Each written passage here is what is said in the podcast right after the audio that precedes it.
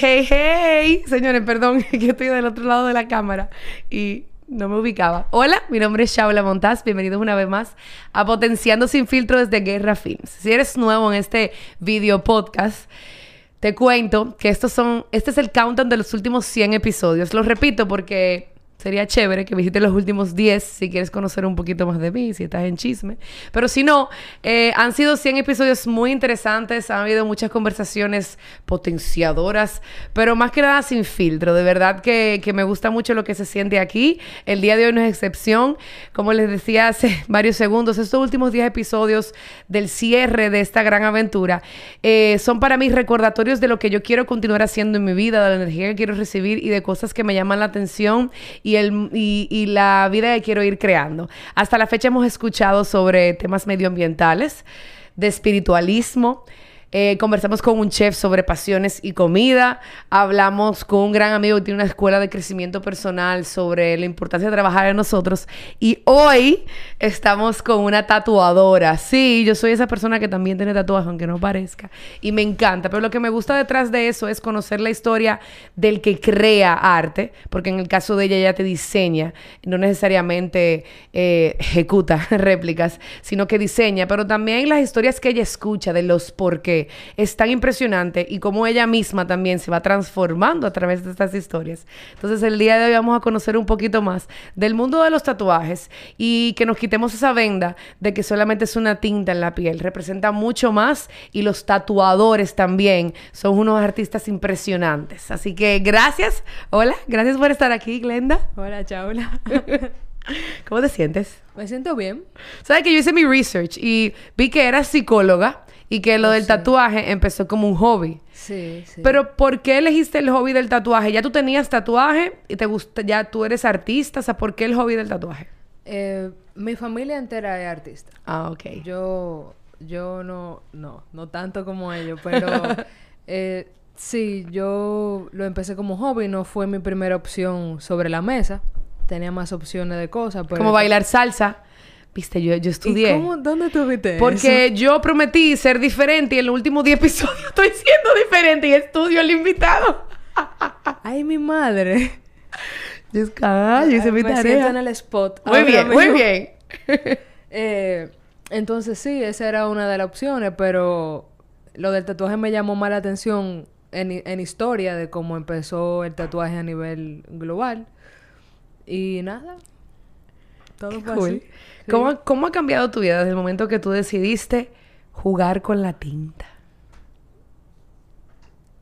Bueno, yo pensaba que yo no iba a trabajar tanto, pero resulta que trabajo más de que anteriormente cuando trabajaba en oficina, porque el trabajo en oficina es como más... Puede ser más esquemático, ¿verdad? Sí, es más esquemático. Es como que, ok, te contratan para esto, esto es lo que tú tienes que hacer y ya. Pero como que aquí es, es mucho más integral. Y tú trabajas antes, durante y después, o sea, haciendo el diseño, ejecutándolo y también dando el seguimiento de si estuvo todo bien, yo imagino que... Sí, claro, claro, es todo un, proceso. ¿Cuál fue tu primer tatuaje? En, mí. Ajá. Una estrellita en el tobillo. ¿Por qué la gente elige como... Pues, ¿Tú crees que la gente elige elementos pequeños por el miedo de tener algo plasmado en su cuerpo para siempre? ¿O, o hay alguna razón que tú has escuchado más del porqué de los small tattoos? Eso es tan diferente en cada persona, porque hay gente que lo hace para probar si, si quiere más de ahí o quiere un size más grande. Eh, hay gente que, que, dice que nada más ese va a ser su único mm, tatuaje. eso eh, nunca pasa, es real. Sí, y mira, yo casi, casi me convenció un cliente que tuve que se fue a tatuar algo hace unos años, por este año volvió. Ah, y dije, pero tú eras, tú eras el elegido tú no, tú no di que no te iba a tatuar nunca más. Y él me dijo, bueno, yo pensé que no, pero sí. ¿Por qué tú crees que pasa? O sea, ¿cuál es, cuál es tu, tu conclusión? Ah, te lo digo porque a mí me pasó igual. Yo me tatué esta ola. Eh, para mí los tatuajes... Creo que la ola está ah, en aquella mano. Ah, sí. Es que yo siempre estoy sentada... De verdad, yo, yo, yo, paso, yo lo paso súper bien conmigo. Eh, yo, me, yo me tatué esta ola. Para mí, yo soy del grupo que los tatuajes tienen significado. Hay personas que yo he escuchado, no, me gusta el arte y punto. Sí, claro. Y yo me la tatué pequeñita, para mí, que es pequeña, yo digo porque quería tener un ancla de, de fluir. Entonces, Pero te lo juro, no había pasado como un año y yo tenía otro tatuaje. Y de no, que eso es así. Y hay gente que son de números pares, que si yo. Y yo Sí. como, pero ¿qué pasa? O sea, ¿qué, qué pasa? Yo lo que creo es que una vez tú asimilas el tatuaje como... O sea, obviamente es mi opinión, yo no he, Claro. leído nada científico al respecto, pero una vez tú asimilas el tatuaje como parte de ti, como que tú te miras al espejo y ya tú no codificas como que yo tengo dos ojos, una nariz, una boca, como que ya... Wow. Incluso yo me veo en el espejo y yo no me veo los tatuajes, como que yo no... Claro, eso yo te entiendo totalmente. Entonces ahí es que después de que tú lo asimilas es como que, coño, quiero un tatuaje nuevo. Eso es lo que puedo pensar. Y las razones, en tu caso, las razones por la cual tú te has tatuado, tú tienes tus tatuajes, cada una representa algo o simplemente algunos tienen que ver con arte, otros con algún, algún recordatorio, otros representan alguna historia. Hay una mezcla, hay recordatorios, hay cosas que me han pasado en la vida, como que quiero, no quiero olvidarla. Eh, hay también experiencias, es como una mezcla de muchas cosas. Hay ¿Cuál es tu algunos que sí, favorito? Que son, que son como, wow, yo no sé. O bueno, ¿cuál es ahora mismo en el momento de tu vida el que te sirve de mayor recordatorio? Porque favoritos cambia. Ay, hay muchos chavos que me recuerdan cosas. Yo creo que, la- eh, no sé. Hay varios. No, no importa, no importa. hay varios, hay varios. Bueno, por ejemplo, hay, yo tengo un 13 que es por mi papá. Ok. Como que no me quería hacer el nombre ni, ni la fecha entera. Como que... eh, también tengo este que es como un recordatorio para mí. Si lo están intentando ver. Ay, yo creo que sí. Es como que no trabajar en base a, a tiempo, sino en cumplir Oh, wow. como lo que yo quiera cumplir, sin pensar como que yo quiero cumplir esto, sino como se vaya desarrollando. Antes yo me presionaba mucho, como que no, nada más tengo este, este tiempo y esto que sí o que yo digo, pero ven acá, estate quieta porque, ajá, Fluye. sí. Eh, también tengo una, una frase aquí que dice los sabios del presente, como que me centra en aquí. ¿Y Yo tú regresas a muy- ellos de verdad? ¿O a veces, te- o a No, veces se te claro. olvidan? Yo regreso a ellos, claro. De las personas que tú has tatuado, ¿qué historia últimamente te ha impresionado mucho? O, te, o también la has tomado para ti, como la has hecho tuya, por el significado. Eh, yo creo que todos los tatuajes que son en relación a... Va a sonar catastrófico, pero no, no es catastrófico. Eh, todos los tatuajes que son como en relación a superar un duelo de una persona o, o que tienen que ver con alguien que se ha perdido, siempre como que me tocan algo especial en Sí. mí. Eh, y sí, o lo que son como recordatorios para esa persona también, porque para mí los recordatorios son muy importantes, son como... No, y que uno, se, uno, uno piensa mucho por qué quiere recordar eso. Sí. O yo no sé, no sé si te ha pasado, a mí, cuando yo veo a personas con tatuajes, yo siempre, yo soy muy curiosa como que por qué te lo hiciste, cuándo te lo hiciste.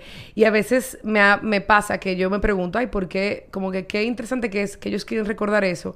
Y he aprendido como debiera yo también recordar eso. Cuando son cosas como universales, como lo que tú dijiste ahora del tiempo, me pareció súper interesante porque yo en algunas cosas fluyo mucho, en otras puedo ser bien esquemática, bien guardia. Sí. Y, y cuando tiene que ver con el tiempo, a veces hasta cuando estoy pasando un buen tiempo, es como que ya yo tengo demasiada hora como pasando la chévere, como que hay que... Sí. y esos son recordatorios que, que, que uno reflexiona, como debiera yo también en esta etapa de mi vida o en algún momento soltar eso. Entonces, qué bonito que tú tienes el chance de poder vivir a través de otras personas.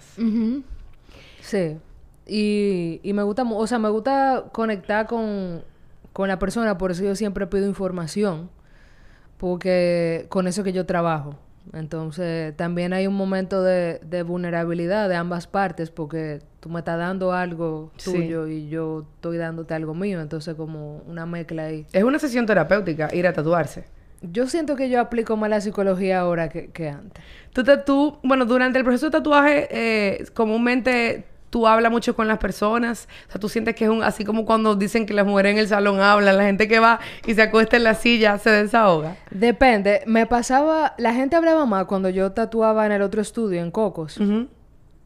Porque era un ambiente más activo. O sea, éramos, yo tenía más compañeros de trabajo, Ajá. entonces en la otra estación había un cliente.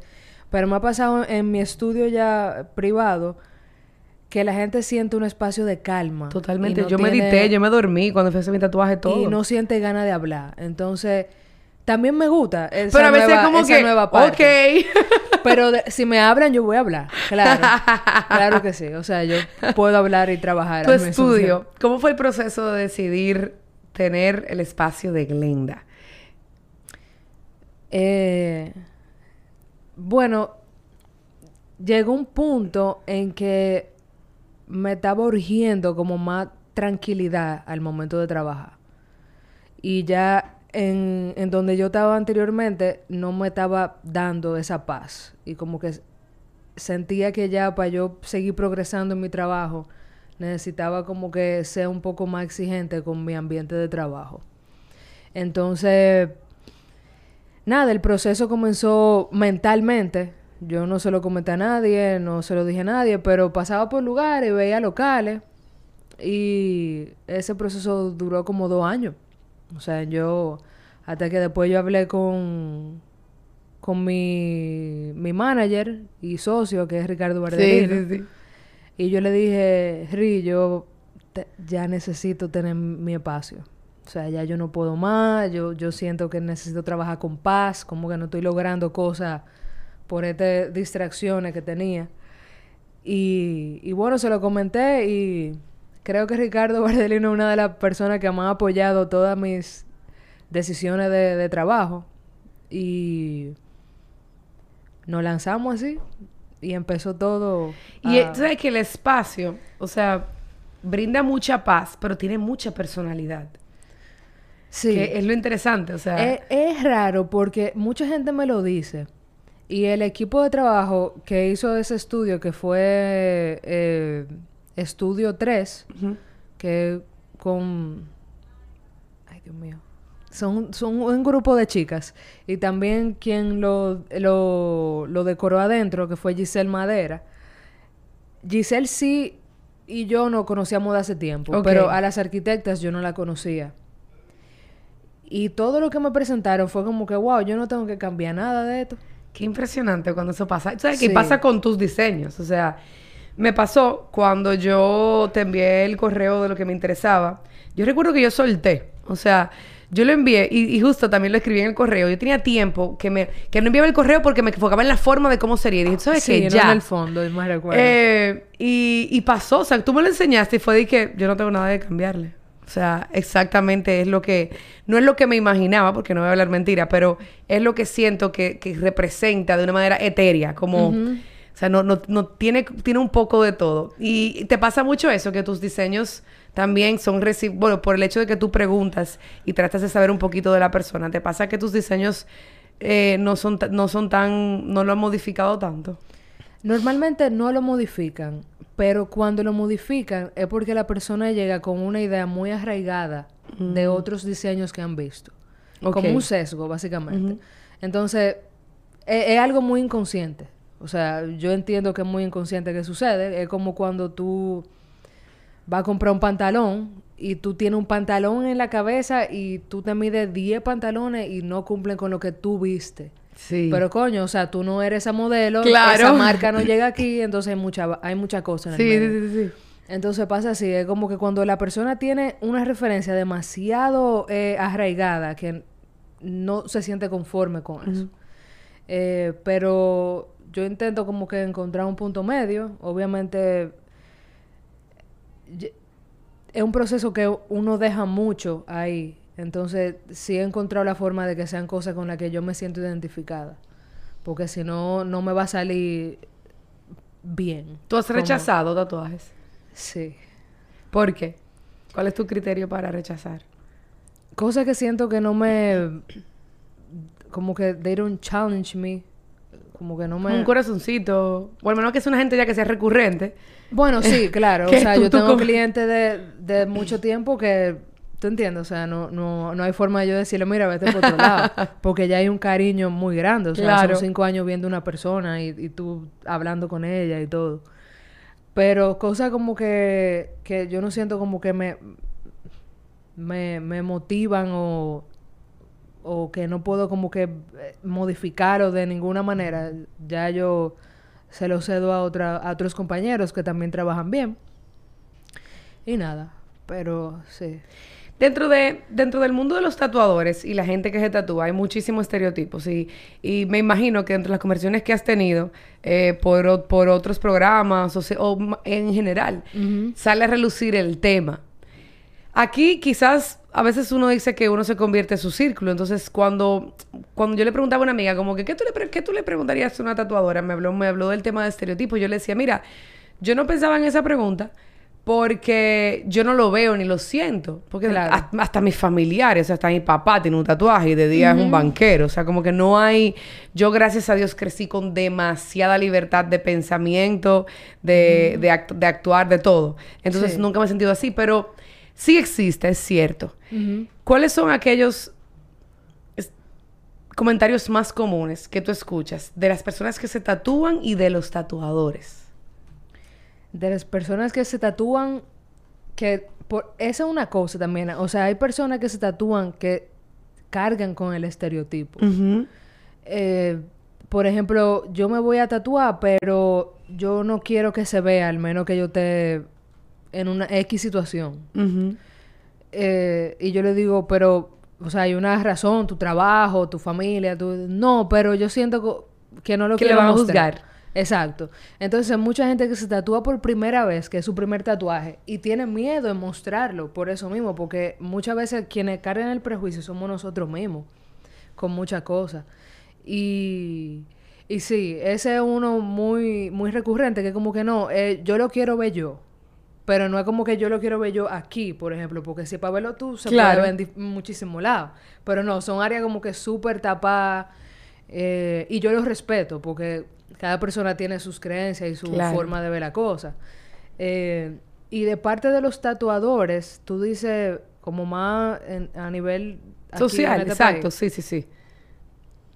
Yo digo que en la región, porque toda- aunque hay países súper avanzados como México, Colombia, todavía hay sus, hay sus, sus comentarios ofensivos y también sus opiniones no recibidas de, de ciertos grupos porque son países más católicos, cristianos, y que Sí. eso, ahí es que yo siento que hay un poquito más de cierre.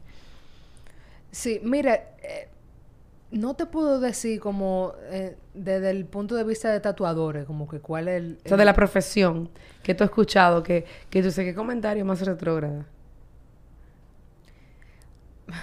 Bueno, hay mucho tema con la con el color de piel en, en- en la industria del tatuaje porque no asimilan la, la tinta igual. O sea, mientras más oscura la piel, hay menos definición de la pieza.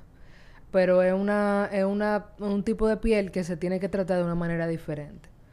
Eh, y usualmente eh, los tatuadores eh, ven el- la técnica del realismo como la, la cúspide de, de- de lo- en los tatuajes, como que yo quiero llegar a ese realismo, porque es una técnica muy avanzada.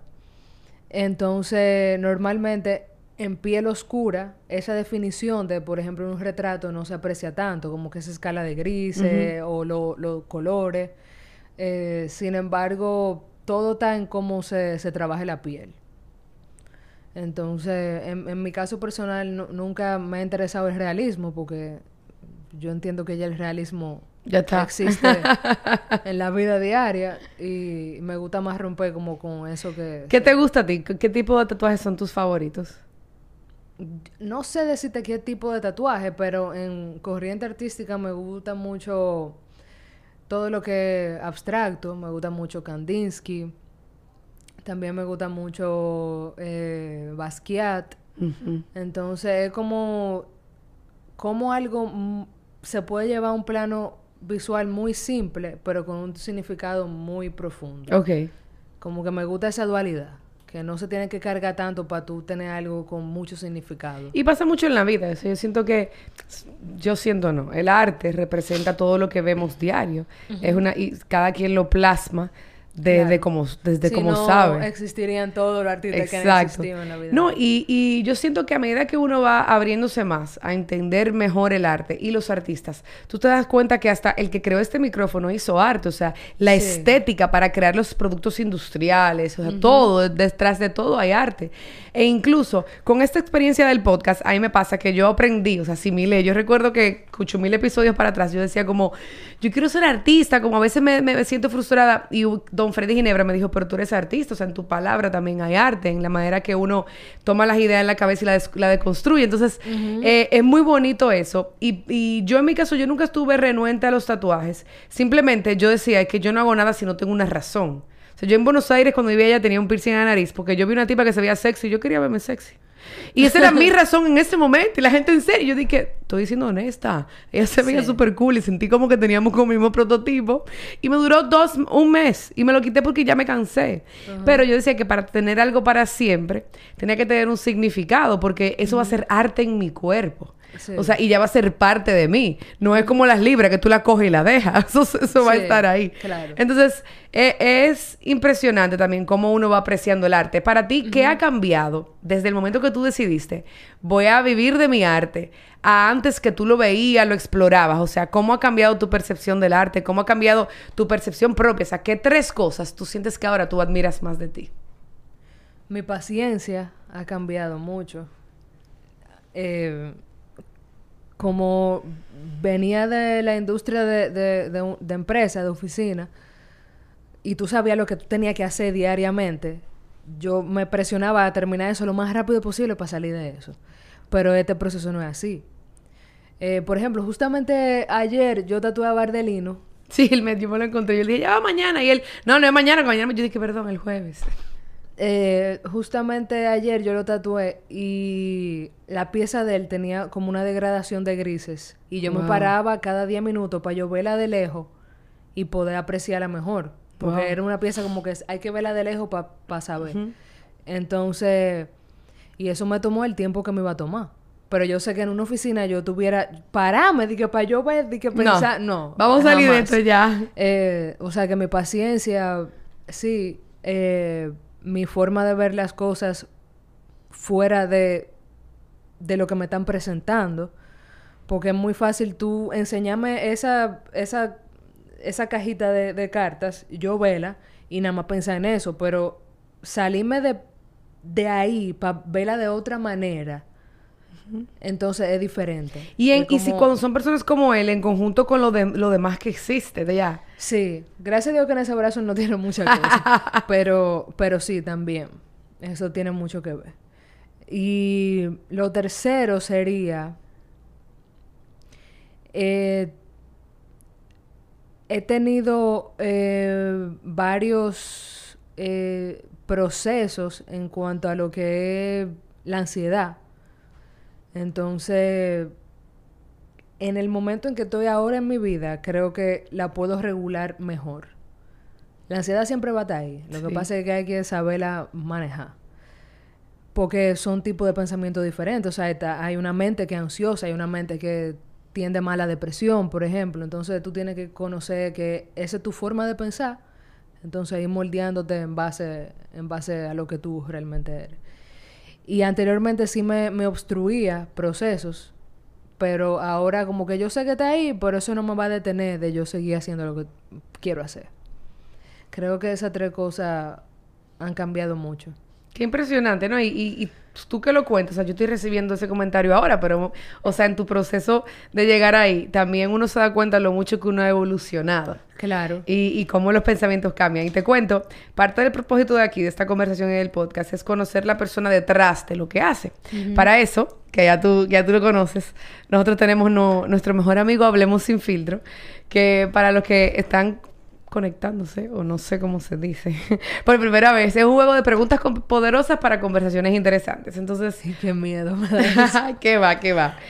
Eh, vamos a elegir cinco preguntas para conocerte un poquito más. ¿La vas a elegir tú o yo? No, el az- la suerte, la- el azar, Ah, ok. lo que salga. Ok. ¿Cuáles son las cinco cosas sin las que no puedes vivir?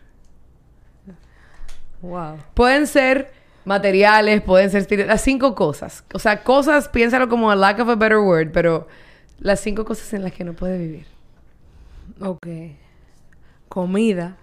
Para mí la comida es muy importante. ¿Cuál comida en específico? ¿Cuál sería? Si te dicen a ti, ok, comida, y yo te digo, ok, tienes que elegir una, y esa es la que tú vas a comer para siempre. Para siempre. Bueno, porque si estamos eligiendo las cinco cosas, se se va- vamos a no, llevar no, un no, grupo para Marte. porque tú me estás poniendo una pregunta dentro de otra. Eh, así, eso es jugar, hablemos. Así, así jugamos. Para los que quieren saber cómo se juega, así se juega. ok, mira.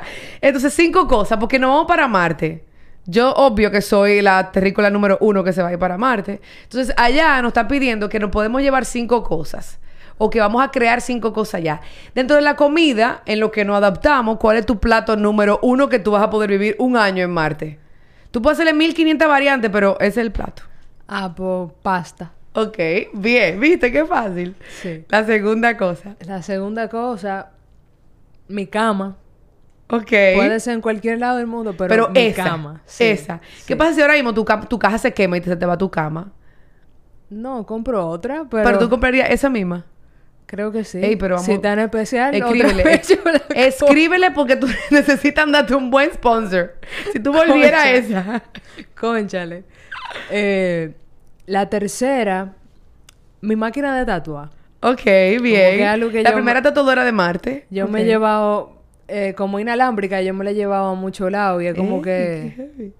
Ha sido Tú has hecho tatuajes así como de la nada, como tú sabes qué, ven, yo te lo hago. Y saca así la tipa de como yo saco mi juego, de que estamos todos muy aburridos, vamos a hablar. Tú, tú has hecho como on the spot, como tú sabes qué, yo lo hago. Sí. Me pasa no, no aquí, porque tú sabes, pero Oh cuando tatúo fuera sí, es como más divertido. Qué cool. ¿Cuál ha sido la experiencia más interesante que has tenido así espontánea tatuando?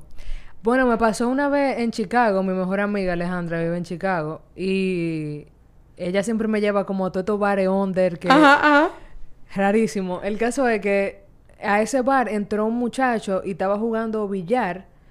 Entonces yo lo veo que tiene como un outfit súper chulo porque él tenía como una camisa, pero se la amarró aquí como a media barriga y tenía como un arete, una vaina y yo me acerqué. Y yo le dije, wow, yo quería saludarte porque tu outfit está muy ápero. Y él me dijo, ay, hola, que si yo canto, gracias. Y comenzamos a hablar y resulta que él era tatuador allá en Chicago. Entonces nos quedamos en comunicación y cada vez que yo voy allá siempre nos, nos juntamos y jangueamos. Y, y eso me pareció muy impresionante, sobre todo de mi parte, porque eso no es algo que yo hago. Wow. Pero en otro país, como que uno saca una versión de uno que uno tal vez quisiera hacer. Sí, y es se atreve, es, claro. ajá, y se atreve a hacerlo porque nadie te conoce ahí. Ok, tercero, tu maqui- te faltan dos. Tenemos cama, pasta y tu maqui- y tu la- ¿cómo se dice? ¿Máquina de tatuar o lápiz de tatuar? Máquina. de Máquina de tatuar. Wow, Te faltan cuarto. dos. Eh,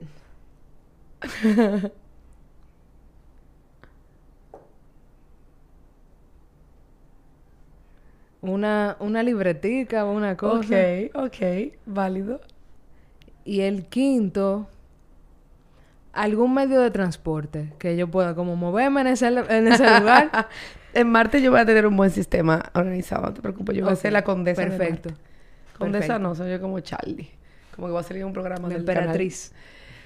Tú no sabes que vamos a crear palabras nuevas porque vamos a romper todos esos estereotipos. Podemos crear un dialecto. Sí, no, ya esta conversación, como decíamos ahorita, el que quiere conocerme en todo el episodio va a decir, esta jeva finalmente se va a ir para Marte. O sea, ya tiene todo set. Ok, ¿cuál es la conversación más extraña que has escuchado? Yo soy como abogado profesional, profesional. Chaula, yo tengo amigos muy especiales en la vida. Por favor, cuéntame uno y no diga nombre, pero tienes que contar uno. Es que, es que son cosas...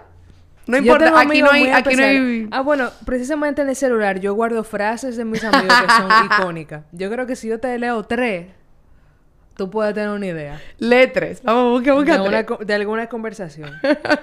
ok, vamos a ver. Ok. Déjame ver. Ok. Espérate, ¿qué es lo que yo hago? Esto lo cortan, ¿verdad? Y No te preocupes, porque aquí no, no. Sin presión.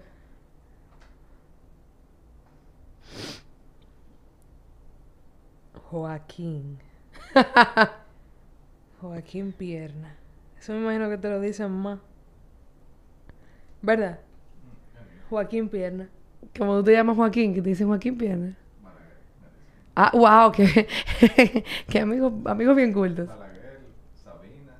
Ah, Joaquín Sabina, Joaquín Balaguer. Mira, de las conversaciones extrañas, yo amo comer boca. O sea, yo soy una persona que en los aeropuertos, todos lugares, yo como muchísima boca. Mira, esto, esto, esta es una de las frases. Y esa persona está- estábamos hablando de, de los amores. Ajá. Y me dice, por ese amor yo ando con una 12 siempre. Esa fue una historia de amor muy fuerte, entonces. Sí, fue una historia de amor muy fuerte. Y se conecta esta siguiente pregunta. ¿Cuál, es, ¿Cuál de tus amigos tiene la historia de amor más interesante? O sea, ¿cuál tiene...? Espérate, chaval.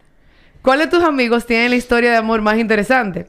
En realidad, como, está, como esto se juega en grupo, la pregunta dice quién del grupo tiene la historia de amor más interesante. Pero entonces, como aquí el grupo somos nosotros tres y no nos conocemos his- nuestra historia de amores, Déjame ver, wow. este es de la 12, ¿no? No, es que esa, esa Es de fue, tóxica. Esa fue una frase dentro de toda esa relación. Ok, ok. Pero, wow, hay, hay mucho. Yo no quisiera decir nombre tampoco. No, no diga nombre, cuenta la historia. Eh, ok.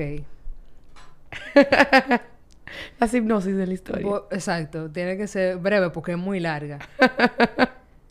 Pero el, el caso es que esa persona se casó, tenían muchos años juntos, se fueron a vivir fuera, lo, en pareja. Resulta que cuando estaban en su país nuevo de destino, los dos comenzaron a salir, esas dos personas, y se dieron cuenta que su orientación sexual no era la que ellos llevaban. Ok, wow, qué interesante. Pero le pasó al mismo tiempo, pero se lo estaban ocultando entre, entre ellos. Entonces, resulta que cuando se hablan, que uno tenía miedo de decirlo antes que el otro, el otro le dice, coño, pero yo estoy pasando por lo mismo. Y fue como una, más, como una, un desahogo que, que, que como una carga. Y, y nada, y ya. Y decidieron cada uno explorar su, su nueva orientación sexual y se quedaron como mejores amigos. ¡Wow! Dice que este, mira, este, este, es mi- este es mi nuevo novio. Y él y, él y ella, ¿quién es? Era mi esposo. Pero somos roommates. ¡Qué cool! O sea, desde fuera, pero el proceso de vivirlo debe ser Sí, estresante porque te cuestionas mucho. Y antes de desahogarte... Y uno no sabe porque tal vez. No, una y esa persona tu tuvo vida- suerte de que lo- él, él- él o la otra, bueno, lo- no importa, estaba pasando por lo mismo. Sí, eso fue lo que me pareció más extraño de la historia. ¡Qué locura! Cuando esa persona me dijo, Glenda, me está pasando esto, y yo miérquina, y cuando él se, se lo dijo, fue de que, pero está pasando por lo mismo también. ¡Qué y yo, locura! ¿qué? Muy ¿Qué cool. vaina más loca? Debieran Pero sí. Debieran tatuarse como, no sé, algo. Sí, se quieren tatuar, pero cuando vengan aquí. claro. Si dijeras una película, ¿a qué género pertenecería? A lo... Eh, thriller psicológico. ¡Wow! ¿Cómo da- dame una trama que te llame muchísimo la atención. Todo lo que de Hannibal me encanta.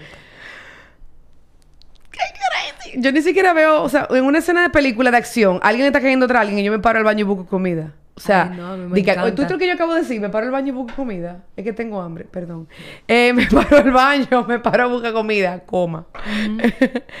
¡Qué locura! Me gusta mucho porque... ¿Por como- qué? ¿Por qué? Coño, porque es un, por ejemplo, en el, en el caso de Hannibal, es como este, esta persona tan culta, tan, tan fina, tan todo, y de repente come gente. ¿Cómo así? Es Sí. una locura grandísima. Yo quisiera leer el libro, pero la película me, me- me va a poner muy nerviosa. Pero ¿cuál tuviste? La que es con, no, con no, Anthony ninguna. Yo ni siquiera he Ah. visto The Sixth Sense. Tú- yo soy pendejísima para todo. Cualquier cosa que me cause... Tú no entiendes que comprar una alfombra me generó ansiedad. Porque se va a quedar ahí ya, para ¿Sobre qué película tú ves entonces? Me gusta la de. Yo amo las películas tipo de que Gladiator, 300, como, como cosas de la historia. Eso me da más ansiedad. No, hay que- 300, Eso... Sí, un regalo de tigre tan buenísimo matando. Lo amo. o sea, no es por nada, pero Hey. No, pero por ejemplo, mira, me gusta mucho Game of Thrones. O sea, me gustan esas tramas eh, con historia. Que el vestuario. O sea, yo amo ver películas y series que todo. Que, De, de época. y cosas de época, pero también que haya una inversión tan fuerte en, en escenografía, en, la, pi- en, la, en the picture. Amo eso. Mira, no soy tan tan fan de los chick flicks, o sea, lo puedo tener como de background si estoy haciendo algo. No te voy a decir que son mis preferidos. Me gusta mucho, tú sabes que, de que Italian Job, eh, esas cosas así como que, de- que roban y que son un grupo Como de mafia y de cosas. mafia, así como Sí, a mí me gustan las de mafia. o sea, porque yo lo que digo es, todos queremos ser unos mafiosos. Todos quisiéramos que... que eh, a cada rato la gente dice que tú crees que yo vendo droga. Todos quisiéramos vender droga y tener esos regueros de cuarto y que no le pase nada a nadie, ni el que la consuma ni el que la venda. Tele, si a mí me saliera bien ser mafiosa, yo lo hiciera. Pero Yo también- no, yo no sé. Yo estuviera riendo, me dije- No. Que me van a encontrar. Yo estuviera juzgando al que la consume. Como...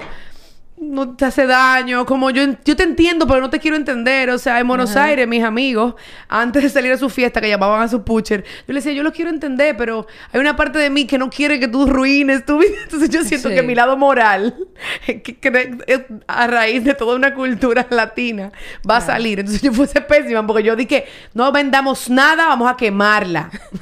Los niños se están dañando la sociedad. Entonces yo fuese fatal. Pero todos tenemos un lado mafioso. Todos queremos como, ¿y cómo yo puedo hacer ese negocio? Tener una ganga. Sí, o sea, el padrino, es como... Sí. Y, y aunque criticamos mucho el feminismo, el machismo, o sea, entenderlo y, y- y verlo representado, te, ¿sabes? Me causa como cómo recrean esos personajes, me gusta mucho. Sí, sí. Pero de miedo, no, no, o sea, y me, da- me causa mucha ansiedad, o sea, pensar que yo tengo que dar la película entera así, como con los hombros tensos. Ay, no. Pero no es miedo, chaula. y también son oscuras, no, no, nada se hace Bueno, de sí, día. son oscuras. Son No son, no, mira, yo ni siquiera soy una persona que va a disfrutar y se janguea de noche en una discoteca. Yo amo el día. O sea, me encantan los, los coros de día, como, o de pasadía. Como nos juntamos al mediodía y de repente de, de la comida se pasa un almuerzo y la sobremesa dura hasta las 7 y de repente vamos a cruzar la terraza, dar unos tragos y eso de noche. Pero no dije, vamos a bailar. Yo dije, porque no te voy a escuchar y no te voy a ver. Sí. Como, me encanta bailar, pero no, no, no puedo ver a la gente. Pues tú puedes bailar de día. Sí, pero perría tanto que no. Mentira. Pero ok, ok. ¿Qué otra película, qué otra, qué otro género perteneciera tu película? Si Coño, no sé cuál es ese género, pero me gustan mucho como que todas las películas que son como de high school. Ay. Como Breakfast Club. Ajá. Bueno, pero te fuiste Eh, bien claro, sí. Sí, como cosas así. Porque son grupos. Sí, sí, yo te entiendo, no, yo te y entiendo. como que para mí esa es una película que es para no pensar mucho. Como que, coño, están pasando Ok, algo. cuando, cuando tú no quieres pensar mucho, ¿qué película tú siempre regresas a ella? Yo veo Dirty Dancing. Déjame ver. Wow, qué buena pregunta esa. Yo creo que hay una. PH, ¿tú sabes mucho de películas, Joaquín? Ok, que Matthew McConaughey está joven. Y también está. Wow, son muchísimos que están jóvenes en esa película. Pero es de high school también. Wow. Eh, pues, exacto, busca la película de Matthew. Ok, vamos voy pensando en eso. Yo veo Pretty Woman, Dirty Dancing, Finding Nemo. Yo veo como cosas así, pero más que nada Pretty Woman. Yo- Coño, espérate, Chabra, que ahora tengo Piensa, piensa, eso. Joaquín nos está ayudando en este proceso de búsqueda. ¿Sabes que Matthew McConaughey, eh, su libro, Green Lights, si no lo has leído, Sí, me encantó? A mí también. Eso me lo recomendó una amiga, Michelle Aybar. Sería Dazed and Confused. Dazed and Confused. Ok, oye, la voy a ver. Tengo... Es fácil, yo ni siquiera... Yo creo que yo no lo he visto. No de, no de miedo, Chabra, la puedo No, ver. no, que- bueno, no, no lo veo a él matando, corriendo con un hacha en la mano. Esa película me gusta mucho porque es como esta gente graduándose de high school y como que se van a enfrentar a la vida y ellos están estresados por eso. Y yo dije, diablo. Las Wow. preocupaciones que uno tenía. Ahora... Y como que me hace un stop en la vida, así como que mira esto, están ok, preocupados ok. por eso. ¿Y qué género de película no te gusta para nada? Cónchale, la romántica pero cliché. Sí, como la estúpida esa, como... eh, que, como las que ponen en, en, en Netflix de diciembre. Ajá, ay, las cosas de Navidad no me gustan así. A mí, tampoco. yo las veo cuando de verdad, de verdad, como necesito desconectarme y que me dé pique porque perdí el tiempo, pero lo quería perder. Sí. como la princesa se enamoró y él es príncipe, están en su castillo. Exacto, como cosas así. No, no sí, como me... Sí, sí, sí, ya. Como la de Anne Hathaway. Ajá. Sí. Ella, ella, ella es buena actriz. Ella, o sea, ella ha crecido. Sí, sí. ¿Cuál can- ¿Cuáles canciones te sabes de memoria? Muchísimo. ¿Cuál es tu go no? ¿Cuál es tu go-to en un karaoke?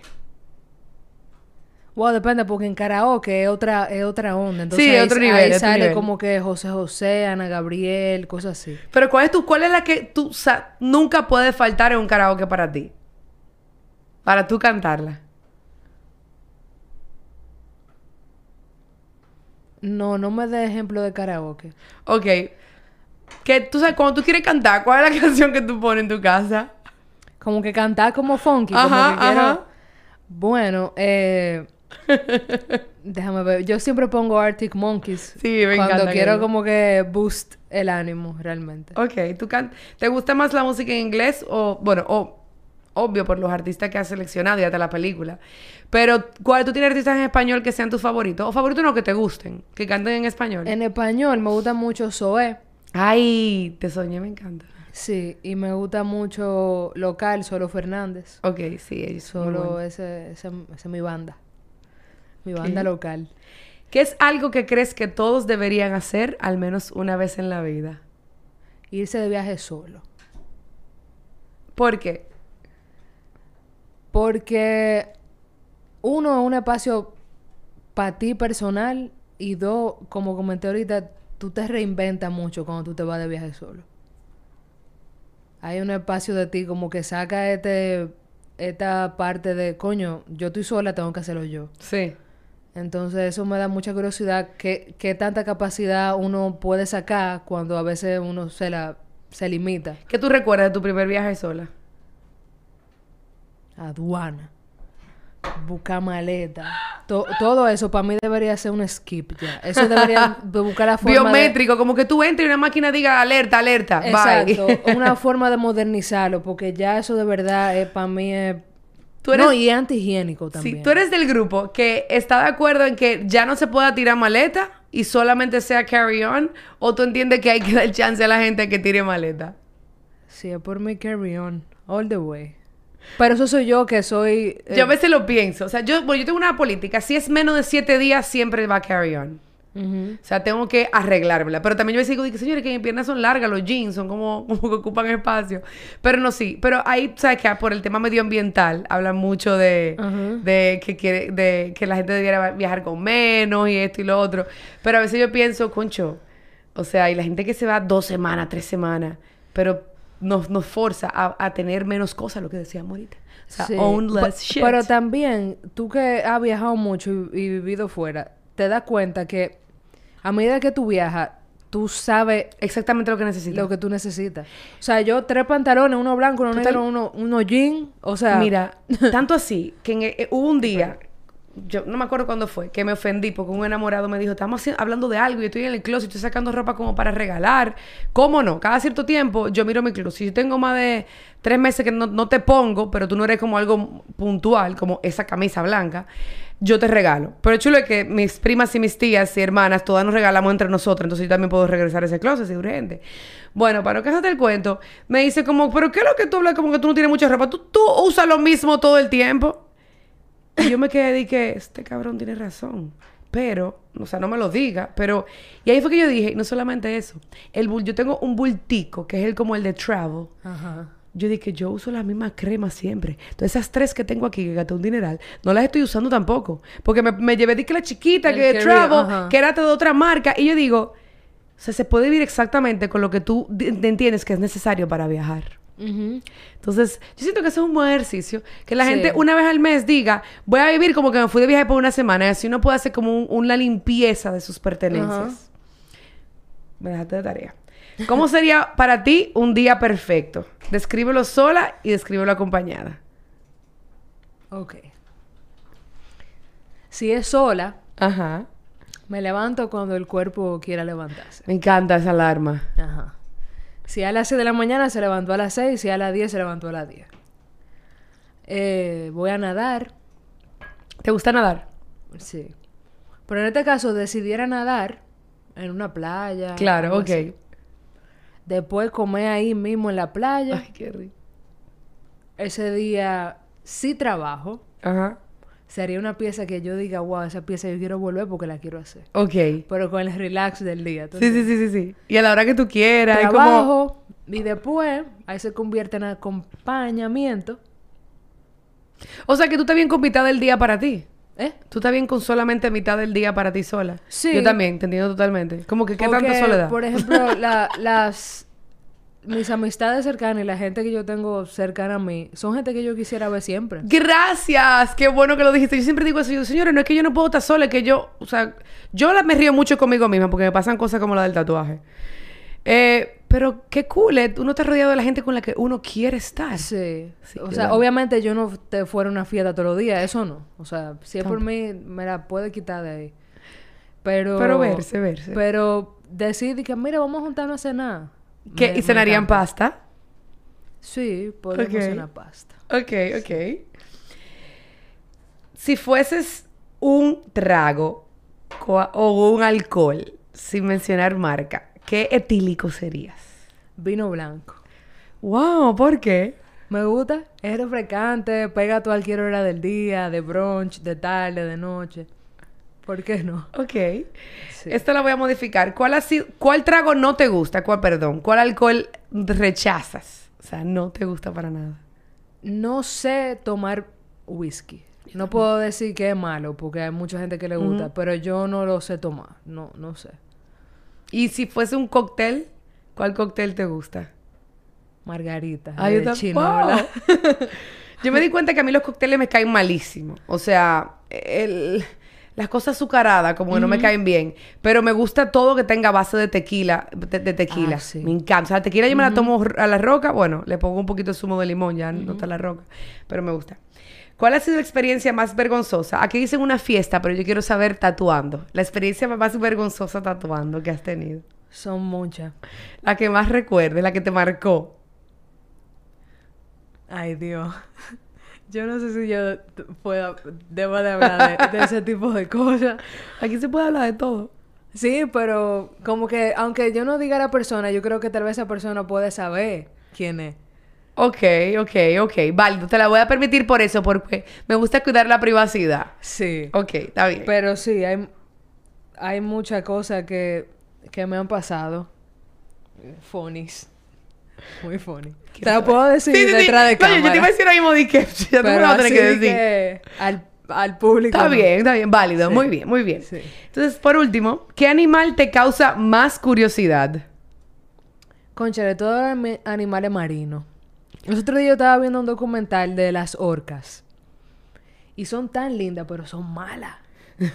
Ay, eso, ¿por qué son malas? Yo no, no, he investigado de las orcas. son- o sea, aparte de que son asesinas, también, o sea, pueden comer entre, se pueden comer otros tiburones. Como ella dice, son malas. Y tienen un dialecto entre ellas que ni siquiera los biólogos han podido eh, como eh, eh, entender porque siempre lo cambian. Cambian, o sea, es una locura. Eso está psicópata.